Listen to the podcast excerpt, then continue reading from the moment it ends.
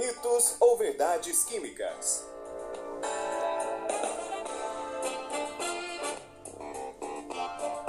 Uma atividade promovida pelo projeto Residência Pedagógica da CAPES.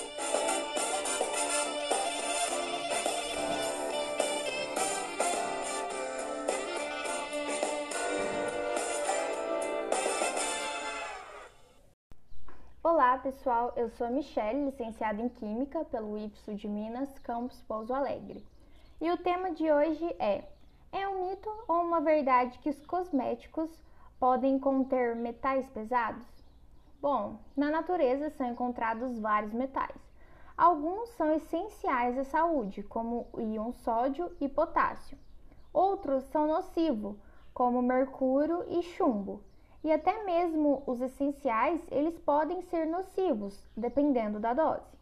O que a maioria das pessoas não sabem é que os íons metálicos nocivos à saúde podem estar presentes, inclusive nos cosméticos, como maquiagem, batons e desodorantes.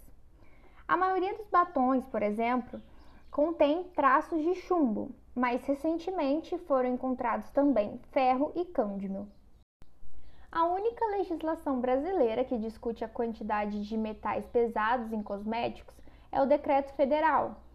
É, a lei é o número 79.094-77, o qual define que os batons são produtos destinados a colorir e proteger os lábios e não podem conter mais do que 2 ppm de arsênio, nem mais do que 20 ppm dos demais metais pesados. Então, logo, é verdade, os cosméticos podem sim conter metais pesados. Então, no geral, os metais pesados não provocam sintomas quando entram pela primeira vez em contato com o nosso organismo. No entanto, isso é diferente a longo prazo. A exposição em pequenas doses de metais pesados em produtos de consumo pode resultar hipersensibilidade na pele devido aos efeitos cumulativos dentre outros problemas também. Bom, eu espero que vocês tenham gostado de saber e até a próxima!